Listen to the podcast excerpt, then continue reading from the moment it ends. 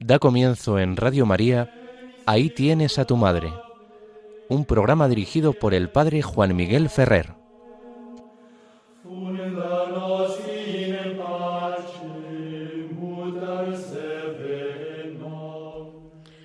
Un saludo muy cordial a todos vosotros, queridos amigos oyentes de Radio María. Como habéis escuchado, comenzamos el programa Ahí tienes a tu madre. Os habla Juan Miguel Ferrer. Nuestro saludo inicial evoca una celebración que tuvimos el pasado 27 de junio. Puede parecer ya un poco lejana, hace casi 13 días ya de esta celebración, pero es una celebración popular, muy difundida por el mundo entero al estar ligada a una congregación religiosa, la de los redentoristas. Me refiero a la celebración de la memoria de Nuestra Señora del Perpetuo Socorro. ¿Qué tiene de peculiar esta advocación de María del Perpetuo Socorro? Muestra sobre todo y en primer plano la intercesión maternal de María. María como auxilio, socorro de los cristianos. El término perpetuo expresa la convicción de que desde los orígenes de la vida de la Iglesia, María ha estado realizando esta labor medianera a lo largo de todos los tiempos y en todos los lugares donde ha habido fieles discípulos de su Hijo que han acudido a ella pidiendo el auxilio en sus necesidades. Es como si se concretara en esta advocación esa convicción de los fieles cristianos de que María es verdaderamente su madre y que madre no sale al paso buscando evitar los peligros a sus hijos. ¿Qué madre no socorre a sus hijos si los ve en necesidad? Pero otro aspecto para nosotros peculiar de esta advocación mariana es que está ligada a un icono, no a una imagen de bulto. La Virgen del Perpetuo Socorro no es evidentemente la única que tiene esta característica, porque también nuestra popular y madrileña Virgen de la Paloma, pues es un cuadro, una representación en pintura, y en Italia es relativamente frecuente el que se encuentre incluso como patronas de ciudades, pues imágenes que son una representación en un cuadro. Pensemos que cuanto más nos aproximamos al mundo oriental, esto es más frecuente, dado lo que fue el modo en que el culto a las imágenes se difundió y las modalidades que adquirió en Oriente tras la terrible controversia iconoclástica. A partir de ese momento, superada la crisis de los iconos, el Oriente desarrolla toda una, podríamos decir, devoción a la imagen sagrada vinculada y asociada lo más posible a la palabra de Dios leída y meditada por la Iglesia, de tal manera que, del mismo modo que la fe que se tomaba de esa palabra de Dios explicada por la Iglesia y que se concretaba en las fórmulas de fe, del mismo modo las imágenes que se utilizaban para expresar de una manera visible los contenidos de la Sagrada Escritura y de la fe leídos y interpretados por la Iglesia, daban lugar a una serie de normas canónicas para la realización de estos iconos, de estos cuadros. Además, precisamente, eso es lo que dio en Oriente lugar a que el iconógrafo, el que pintaba iconos, no se considerara simplemente un artista que inspirado desarrollaba sus habilidades naturales y técnicas para hacer cosas bellas.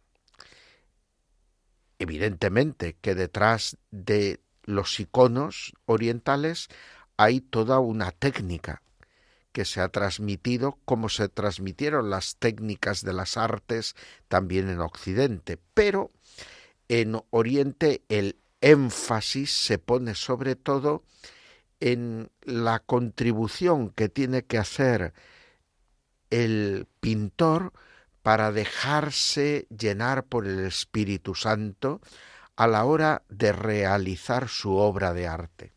Por lo tanto, el ayuno, la oración, la contemplación de las escenas evangélicas o de los modelos iconográficos precedentes juegan un papel muy importante.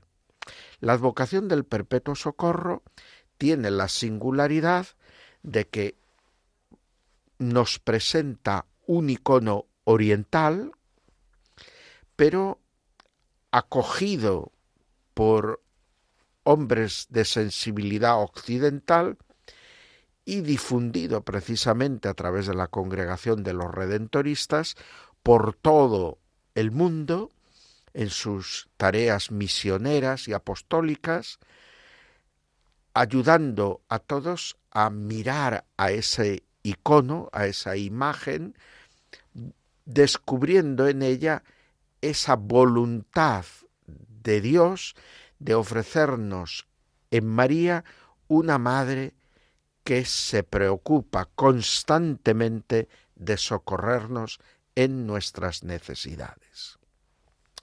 Evidentemente que, como en el caso de otras devociones o advocaciones marianas ligadas a la predicación y a la espiritualidad de determinadas órdenes religiosas, el icono del perpetuo socorro, en este caso, está muy ligado a un carisma y a una actividad apostólica. En este caso, una actividad apostólica misionera y de formación de las conciencias. Por lo tanto, el perpetuo socorro, si es verdad que en primer lugar pues despliega los códigos del arte oriental para transmitir esa convicción de fe de la maternidad de María sobre los fieles cristianos, además une la convicción de que eso lo hace María pensando siempre en nuestro bien superior. Es decir, cuando María nos socorre, nos socorre principalmente buscando salvar el proyecto de Dios, el proyecto salvador de Dios, el proyecto vocacional y santificador de Dios sobre cada uno.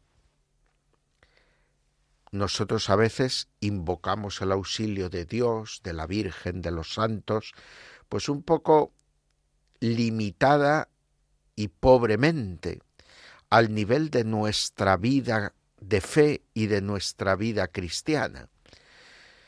Muchas veces nuestras peticiones son egoístas. Ya San Agustín tenía que enseñar a los fieles que se quejaban de que Dios no escuchaba sus peticiones que lo que ocurría es que pedían mal, pedían cosas que no les convenían.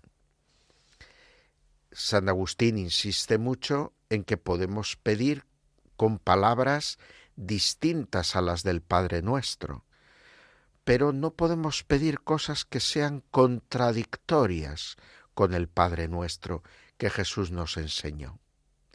Por lo tanto, la acción mediadora, el socorro de María, va íntimamente ligado a ese buscar lo que es el verdadero bien de aquel que invoca el socorro de María, o descubrir a través de la acción auxiliadora, mediadora de María en nuestra vida, qué es lo que realmente Dios quiere de nosotros donde se contiene nuestro mayor bien.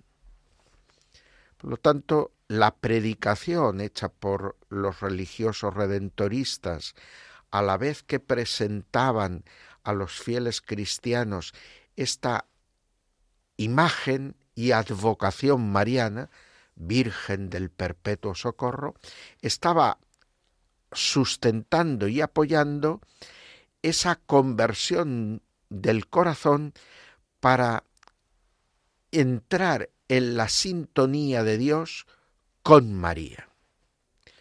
Cuanto más nuestro corazón está en esa sintonía, en esa voluntad al menos de encontrar la sintonía con Dios, más descubrimos los modos de proceder de nuestra Madre para socorrernos en nuestras necesidades.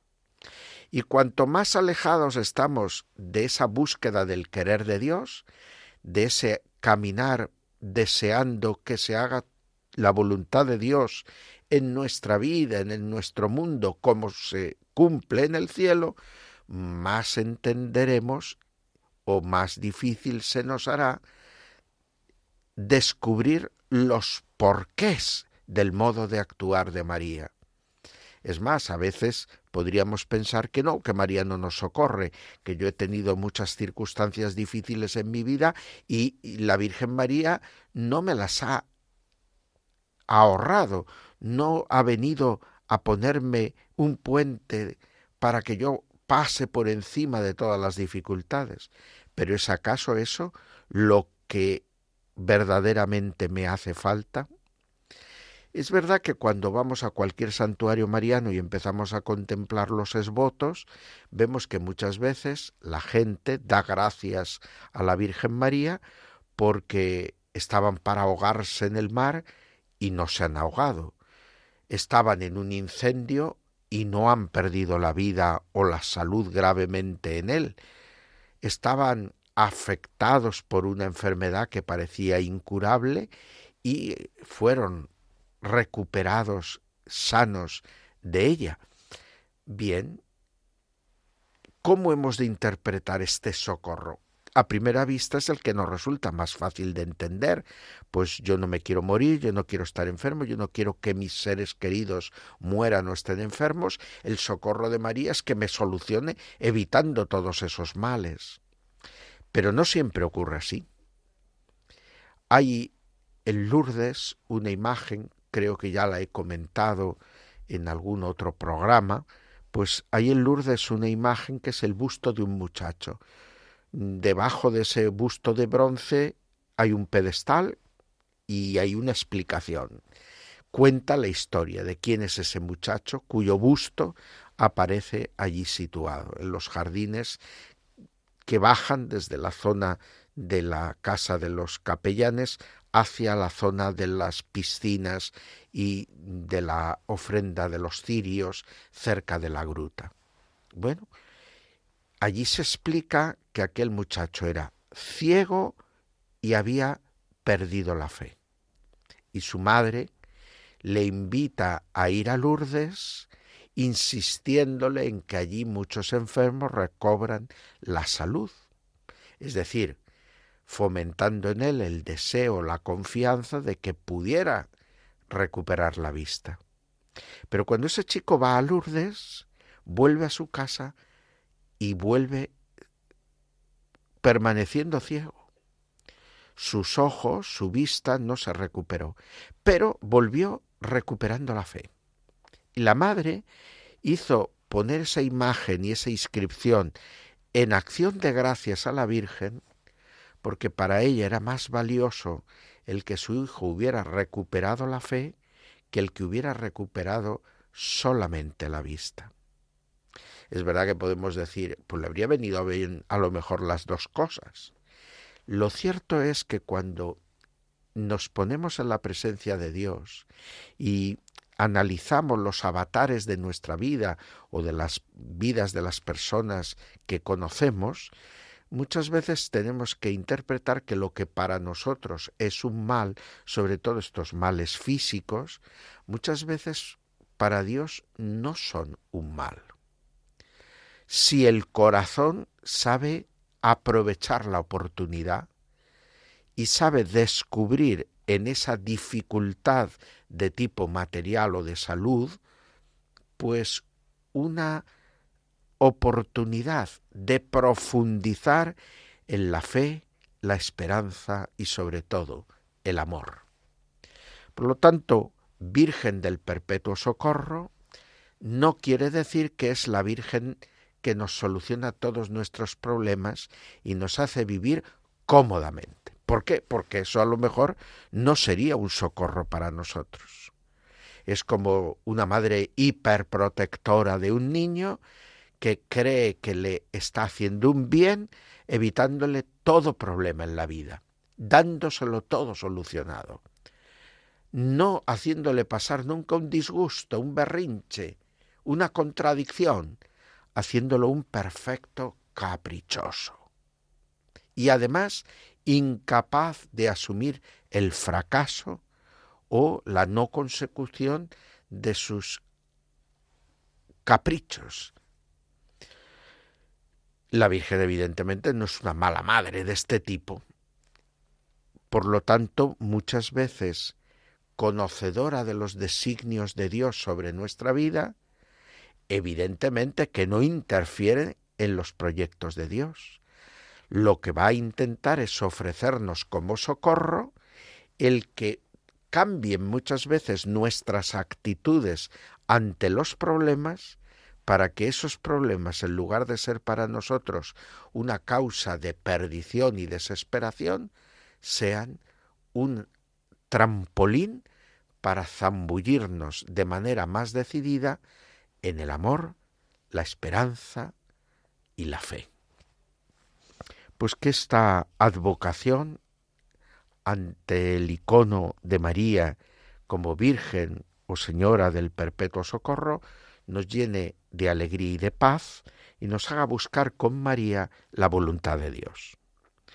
Mientras ahora escucharemos cantar un Ave Maristela tomado del Liber Usualis, vamos a pedir al Señor, por intercesión de la Virgen, que crezca cada día más nuestra confianza en esta Virgen que es para nosotros, por voluntad de Dios, Madre y Maestra, y que en lo que son éxitos y en lo que aparentemente son fracasos en nuestra vida, nos dejemos enseñar por ella para que todo redunde en favor de nuestro bien supremo y sobrenatural, nuestra santificación, nuestra salvación y la de nuestros hermanos, de modo pleno y definitivo.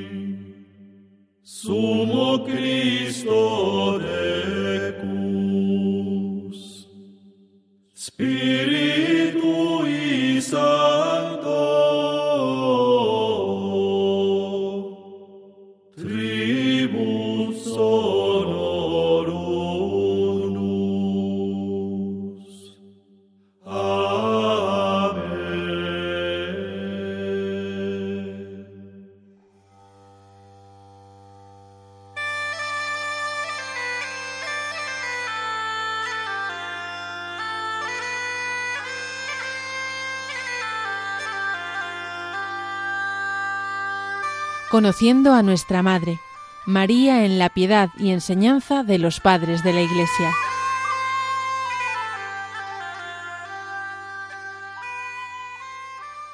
Como acabáis de escuchar, entramos en el apartado primero de nuestro programa que titulamos Conociendo a nuestra Madre.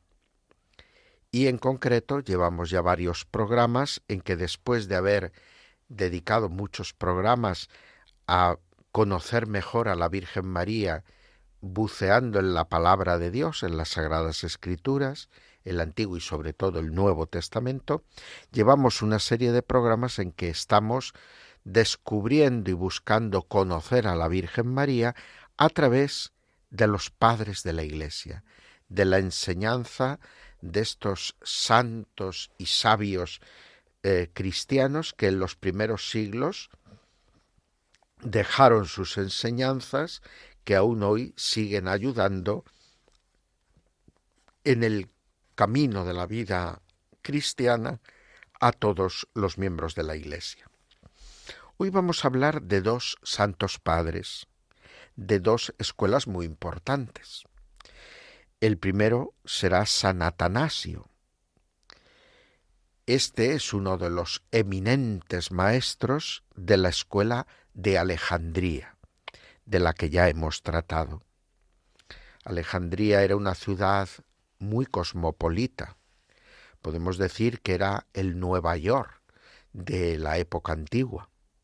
Una gran ciudad de la cultura, del comercio, de los intercambios entre todas las grandes culturas y civilizaciones del mundo entonces interconectado, que representaba sobre todo el norte de África, el Asia Menor, eh, una parte del sur de Europa, esos territorios que desde hacía ya siglos se conocían unos a otros e intercambiaban primero elementos comerciales y luego otros muchos intercambios de tipo más profundo.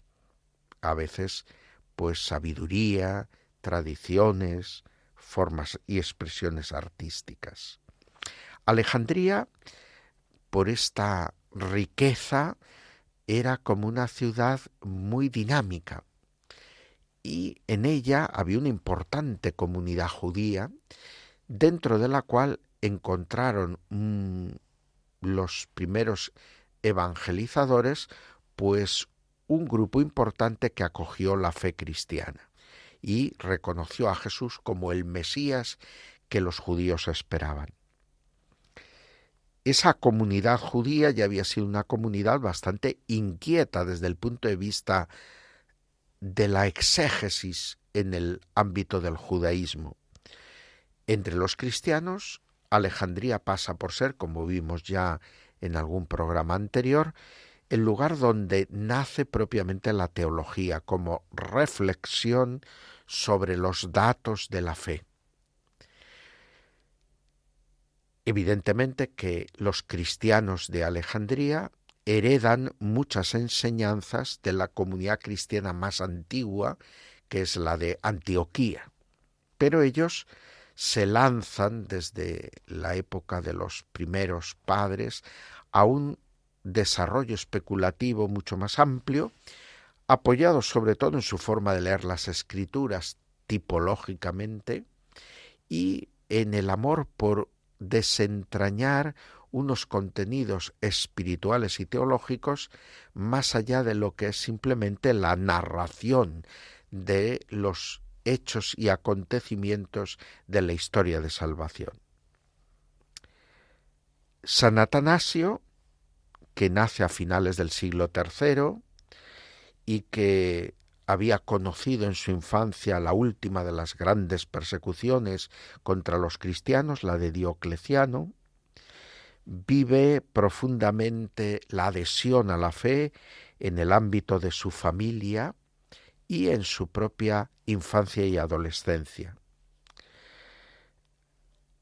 Él opta claramente por las afirmaciones y definiciones antiarrianas del concilio de Nicea,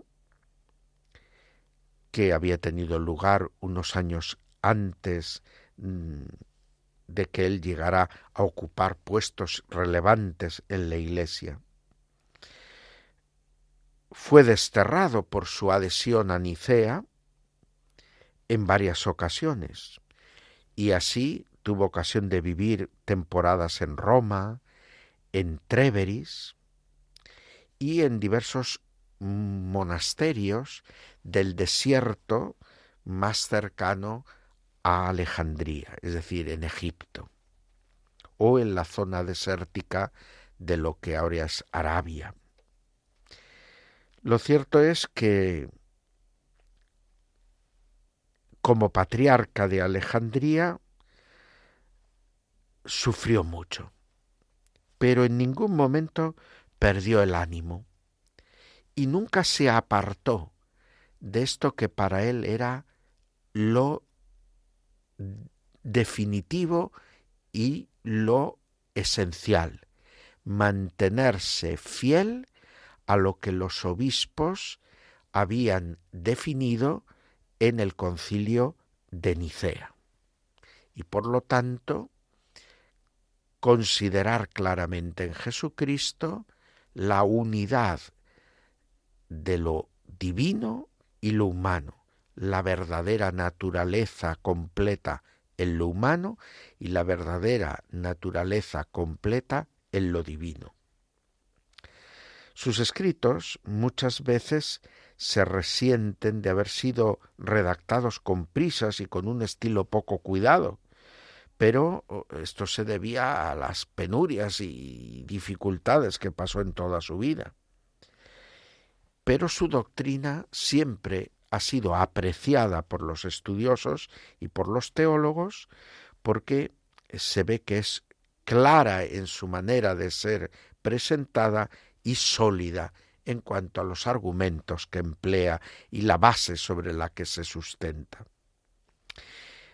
Atanasio va a considerar a María íntimamente unida a la obra salvadora de Cristo y la presenta como hermana nuestra, pero una hermana eminente, proponiendo su modo de vida como especial modelo para las vírgenes cristianas.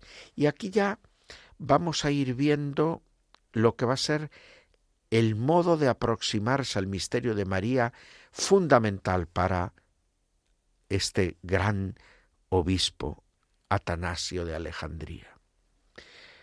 Pues él va a poner en María el acento sobre la verdadera maternidad inseparable de la verdadera virginidad y la verdadera y perpetua virginidad inseparable de la verdadera maternidad.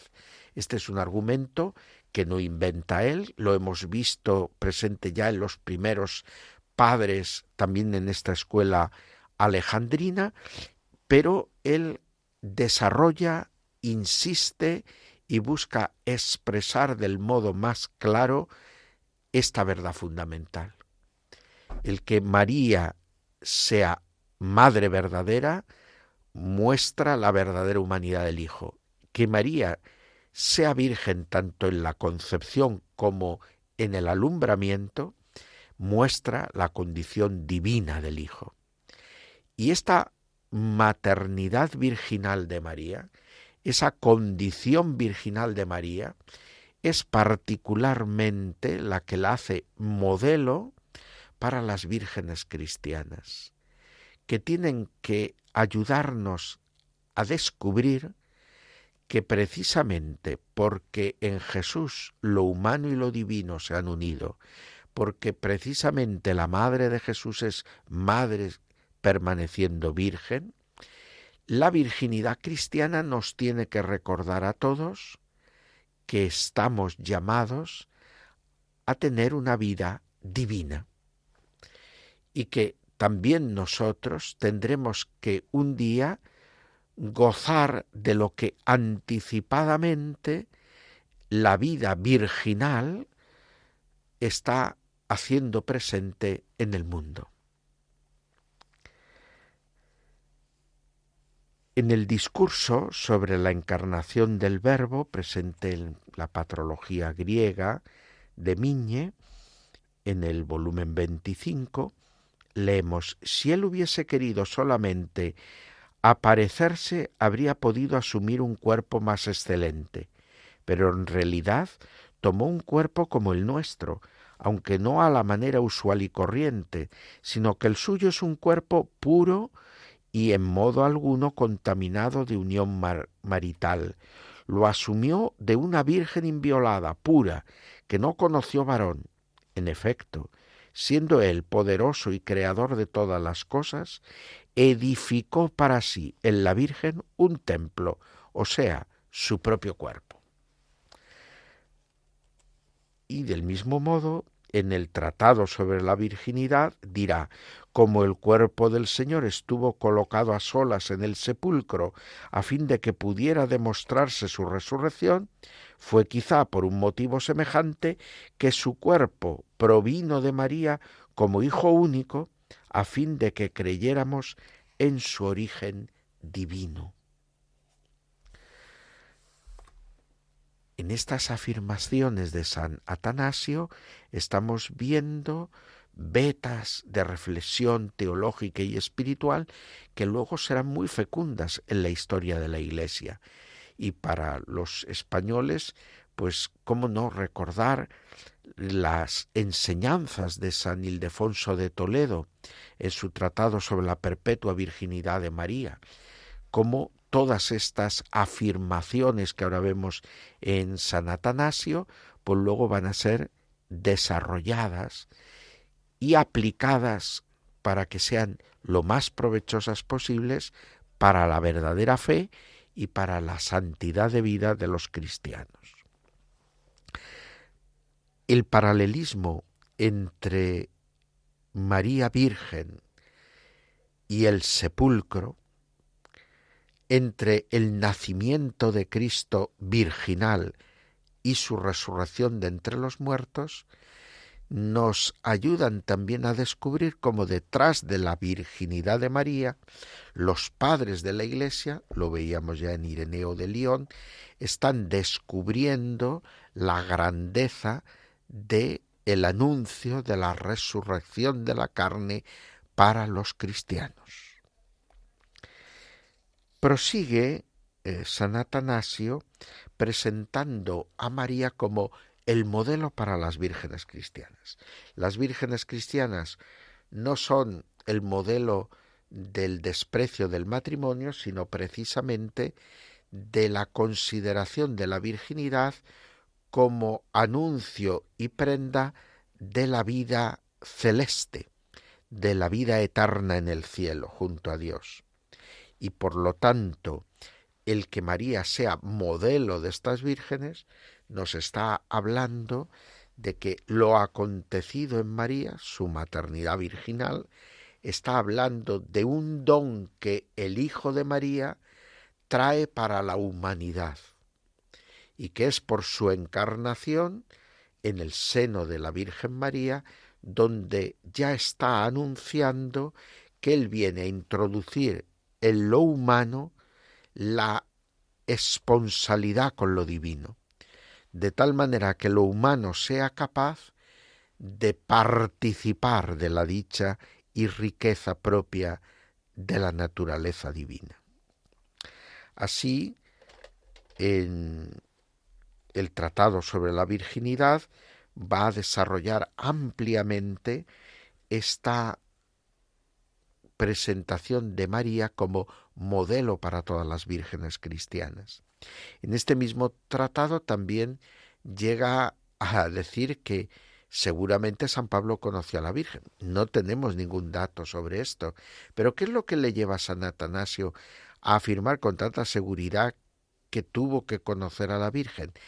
Y San Atanasio dice que es por el aprecio que San Pablo le tiene a la virginidad y por el canto maravilloso que hace a la virginidad en sus escritos, en sus cartas, fundamentalmente en Primera Corintios.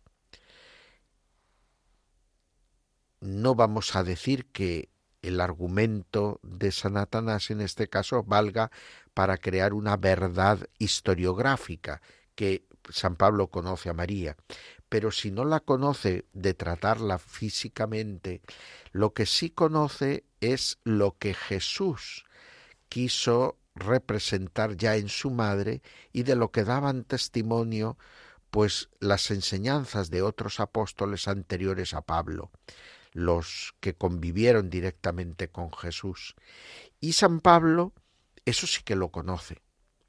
Y eso es lo que le ayuda a interpretar su conocimiento profundo de las enseñanzas propias del pueblo de Israel y a dar al celibato cristiano, a la virginidad cristiana, una orientación fundamental de anticipación de la vida celeste, de la vida eterna, de la vida que Cristo ha venido a traer al mundo y que ha entrado en el mundo y de la que ha sido primera beneficiaria su madre, siendo al mismo tiempo madre y virgen. El otro autor que quiero presentar hoy es San Basilio. San Basilio es un poco posterior en el tiempo, nace pues aproximadamente un siglo más tarde que San Atanasio. Eh, no llega al siglo, pero uno es de finales del siglo III y el otro, pues del final de la primera, de la mitad de la primera mitad del siglo IV. Nace en Cesarea y después de realizar estudios en Constantinopla y Atenas, es un hombre del ambiente bizantino, pues conoce a Gregorio Nacianceno, los dos van a ser los grandes fundadores de la corriente eh, de teólogos y de maestros espirituales que se asientan en la Capadocia, una parte de la actual Turquía, y allí verdaderamente ellos crean una escuela el uno más operando entre los monjes, el otro más entre los fieles laicos y el clero, para conocimiento de las verdades cristianas, profundización en esas verdades y a la vez incremento de la vida espiritual. De San Basilio se sabe que admiraba enormemente a la Virgen María y la presenta como persona elegida por Dios para cumplir una misión muy importante y necesaria en el plan salvador de Dios sobre la humanidad. De alguna manera es heredero aquí de todo lo que los padres más antiguos nos habían querido enseñar a través de esa imagen de María Nueva Eva. Es curioso porque San Basilio se va a fijar mucho en María como obra de Dios, obra maestra de Dios, el gran la gran obra de arte de Dios. ¿Y qué es lo que hace María? Pues María es el taller que Dios prepara para construir, para tejer la humanidad de su Hijo. Es decir, que María, elegida en orden a la encarnación del Verbo, es preparada para desempeñar este papel clave en la encarnación del Verbo y en ella se vuelca Dios para cumplir anticipadamente todo lo necesario para que el Verbo pudiese realizar su obra redentora, ¿qué iba a hacer? Que esto que se estaba anticipando ahora en María pudiera de algún modo cumplirse luego en todos los redimidos por el Hijo de María. Es lo que Jesús nos señala cuando en esa ocasión que estaba rodeado por sus discípulos y les estaba enseñando, alguien se acerca a decirle que su madre y sus hermanos, sus parientes, están esperando fuera y quieren verle. Y Jesús en ese momento aprovecha para señalando a los que están allí más asiduos y de cerca, escuchando y aprendiendo de él, para decirles, estos son mi hermano, mi hermana e incluso mi madre los que escuchan la palabra de Dios y la cumplen. Es decir, que lo que Dios realiza en María con vistas a la encarnación del Verbo, es lo que luego los que acepten la encarnación del Verbo como María aceptó el anuncio de la misma con un corazón dócil y lleno de fe, van a poder, en la escucha obediente de la enseñanza de Jesús, alcanzar precisamente ellos esa misma belleza y santidad que Dios estaba realizando en María para que no fuera su humanidad en nada incompatible con la presencia de la divinidad que iba en su seno a asociarse a una verdadera naturaleza humana en la filiación, en la concepción virginal de María. Es curioso cómo San Basilio, que se mueve en el ámbito de la vida monástica, es uno de los padres que con más acierto defiende la santidad del matrimonio sin dejar por eso de exaltar la virginidad. Y exalta la virginidad sin para nada tener que hacer de menos a la santidad del matrimonio. En Oriente hubo en no pocas ocasiones una pugna malsana entre vida monástica y vida matrimonial. Y algunos, ensalzando el monacato, llegaron a poner en entredicho la bondad del matrimonio en el proyecto de Dios. Y por lo tanto, Basilio, para evitar esto, dice que por eso la Virgen, la siempre Virgen María, no es una mujer soltera, sino una casada. De tal manera que el matrimonio con José sirve para expresar que la grandeza de la virginidad cristiana no estriba o no nace de un desprecio del matrimonio, sino que presenta ambas realidades como compatibles en el proyecto de Dios. es verdad que solo en María se da un matrimonio que da lugar a esta peculiarísima relación entre José, María y Cristo, y la peculiar relación entre María y Dios, José y Dios, con el niño Jesús como protagonista en el corazón de ese hogar, de esa verdadera familia. Pero lo cierto es que este antídoto contra el desprecio por el matrimonio está también presente en la obra de San Basilio. Por otro lado, afirma que la virginidad perpetua de María es el sentido de la fe del pueblo creyente el primero que lo ha descubierto. Es decir, el santo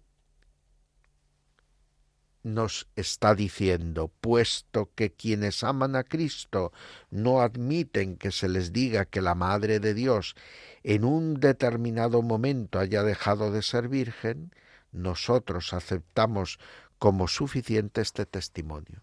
Es decir, que es la fe del pueblo cristiano la que transmite la enseñanza de que María, después de haber concebido virginalmente y dado a luz virginalmente a Cristo, permanece virgen a lo largo de toda su vida. El nacimiento de Jesús se ha transformado o ha transformado la condición de la maternidad en el mundo y se ha iniciado una nueva revelación del hombre con Dios. Dirá San Basilio, ya no se escucharán más aquellas palabras, parirás con dolor los hijos, pues bienaventurada es aquella que ha dado a luz al Emmanuel y los pechos que lo han criado. Efectivamente, un niño nos ha nacido, un hijo se nos ha dado que lleva a hombros el signo del principado. Es decir, lo que nos está afirmando es que a partir de esta maternidad virginal de María, ha venido y se nos ha anunciado la entrada en nuestro mundo del que es nuestro Salvador y Redentor, y el que viene a acabar con la muerte, el dolor y la enfermedad.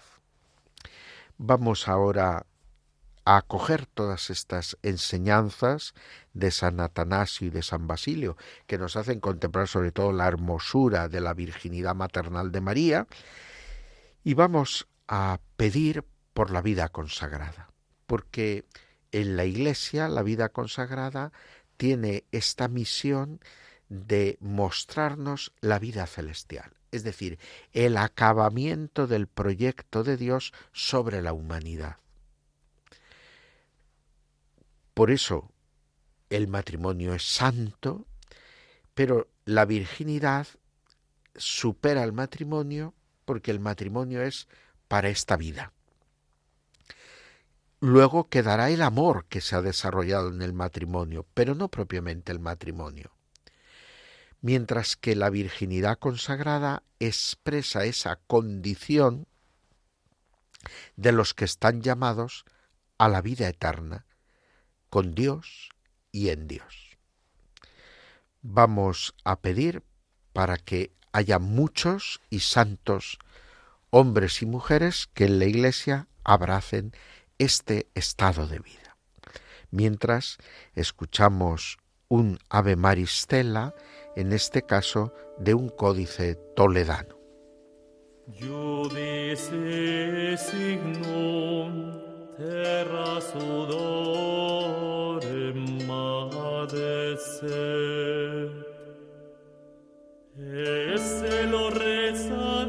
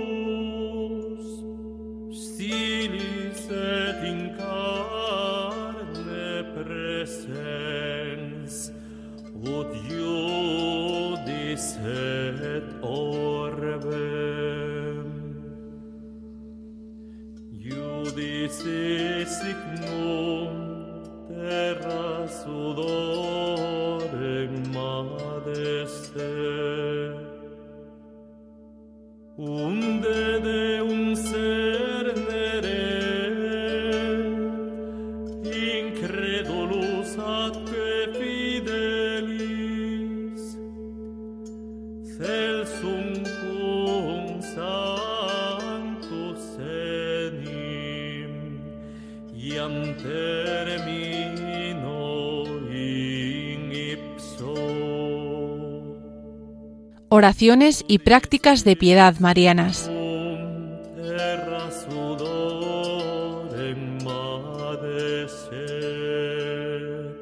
Seguimos adelante las ondas de Radio María con nuestro programa Ahí tienes a tu madre. Os habla Juan Miguel Ferrer y entramos en el apartado que dedicamos a oraciones y prácticas de piedad mariana. Y venimos desarrollando desde los últimos programas pues la peregrinación con María. Lo hacemos porque estamos en este periodo del tiempo de verano donde no solamente que se multiplican las romerías y las fiestas marianas en muchos lugares de España y del mundo, sino que además pues tenemos normalmente más disponibilidad y facilidad climatológica para poder hacer nuestras peregrinaciones a algunos santuarios marianos.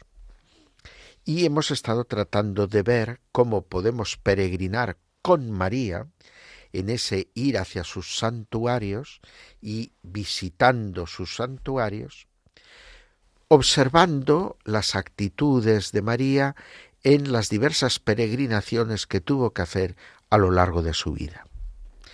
Hoy quisiera sobre todo fijarme en dos peregrinaciones de María. Una, la que desarrolla en su vida junto a su hijo, que comienza la vida pública. María en la vida pública de Jesús. Durante 33 a- durante 30 años la ha estado acompañando en su vida oculta, pero ahí no se ha visto propiamente una peregrinación. María estaba con Jesús en casa, hemos visto cuando han peregrinado con la Sagrada Familia pues a Jerusalén o cuando han ido al exilio en Egipto por las amenazas de Herodes, pero ahora vemos cómo la Virgen, cuando Jesús comienza su vida pública, discretamente le va siguiendo. No sabemos, y probablemente María no estuvo continuamente junto a Jesús, viviendo con la comunidad de los discípulos, sino que María visitaba a la comunidad de los discípulos que seguían a su hijo y convivía con ellos en momentos escogidos a lo largo del año y ahí se integraba plenamente en la vida de la comunidad de los discípulos. La vemos particularmente presente al comienzo de esa vida en Cana de Galilea, la vemos de nuevo presente en ese momento en que Jesús está predicando intensivamente y algunos temen por su vida y insisten a María en, ir con ese grupo, representación de parientes, a convencer a Jesús de que abandone, pero María evidentemente no entra en ese juego, pero quiere ver a su hijo y acude a ver a su hijo. El que Jesús diga eh, quiénes son mi madre y mis hermanos no quiere decir que deseche el vínculo que le une a su madre María y a sus parientes, pero en María destaca que el vínculo principal es el de la fe de María. Por eso a María la pone en conexión con los discípulos. Estos son mi hermano, mi hermana y mi madre, como decíamos antes.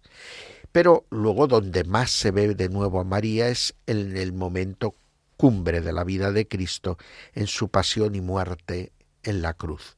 Porque María es la madre fiel que acompaña al Hijo, es la primera discípula que acompaña al Hijo hasta la muerte y muerte de cruz, la que lo recibe después de muerto en la cruz y la que lo deposita en el sepulcro, y la que espera, llena de fe y de esperanza, la resurrección del Hijo. Por lo tanto, ella es la que nos enseña a seguir a su Hijo hasta la cruz, ella es la que nos enseña a meditar todas las cosas de Jesús y guardarlas en nuestro corazón, a aprender de Jesús, a ser discípulos de Cristo, a sacar lecciones de cada escena y paso de los evangelios, de la vida pública de Jesús. Y luego la última peregrinación de María, cuando es llevada en cuerpo y alma a los cielos. Tras su dormición, María es conducida, como celebramos el 15 de agosto, en cuerpo y alma a los cielos. Así lo definió el Papa Pío XII al definir el dogma de la Asunción. Evidentemente, esta peregrinación al cielo es también algo en lo que debemos acompañar a María, pero sobre todo cultivando el hambre de la vida eterna, el deseo de las cosas de allá arriba. Es lo que nos recuerda el apóstol cada año cuando celebramos la Pascua. Los que con Cristo habéis resucitado, por la iniciación cristiana, ambicionad los bienes de arriba donde está Él sentado a la derecha del Padre. No los bienes de la tierra, los de allá arriba. Y María nos ayuda en esta peregrinación, la peregrinación del desapego, la peregrinación de la pobreza cristiana, la peregrinación de la libertad de los hijos de Dios. Nosotros lo hemos dejado todo y te hemos seguido. Cien veces más aquí, entre persecuciones y luego la vida eterna. Pues que María nos ayude a este dar sentido a nuestras peregrinaciones y aprender de ella a seguir a su Hijo Jesús hasta la cruz y en ese continuo desapego que nos hace comprender que somos ciudadanos del cielo, moradores de la casa de Dios.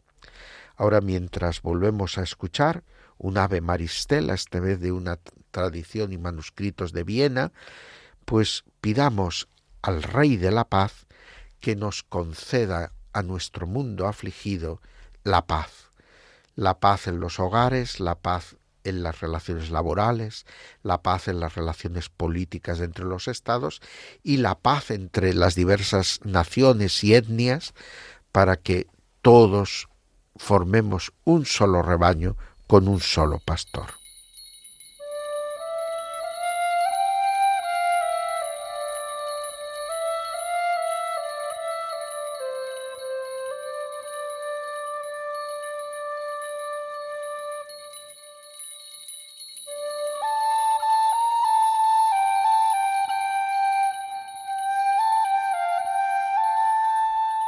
Queridos oyentes de Radio María, terminamos el programa Ahí tienes a tu madre, en el que hemos estado acompañándoos en la última hora de la programación de la emisora de la Virgen desde las cinco de la tarde. Ahora ya a punto de llegar a las seis, os damos cita para el próximo programa dentro de quince días, pero no sin antes anunciar que en estos días precisamente entre este programa y el próximo, celebraremos la memoria de la Virgen del Carmen. Una advocación mariana también muy popular, muy extendida entre las gentes del mar, entre los que desean tener una muerte verdaderamente cristiana y entre los que invocan su auxilio y el de su hábito para vivir como verdaderos discípulos de Cristo manteniendo esa pureza de nuestra vestidura bautismal. A la Virgen del Carmen, a la Virgen María en todos sus nombres, invocamos para que nos ayude a ser verdaderamente cada día más auténticos discípulos de su Hijo Jesús. Hasta pronto. Que la Virgen os socorra y acompañe, que Cristo os bendiga.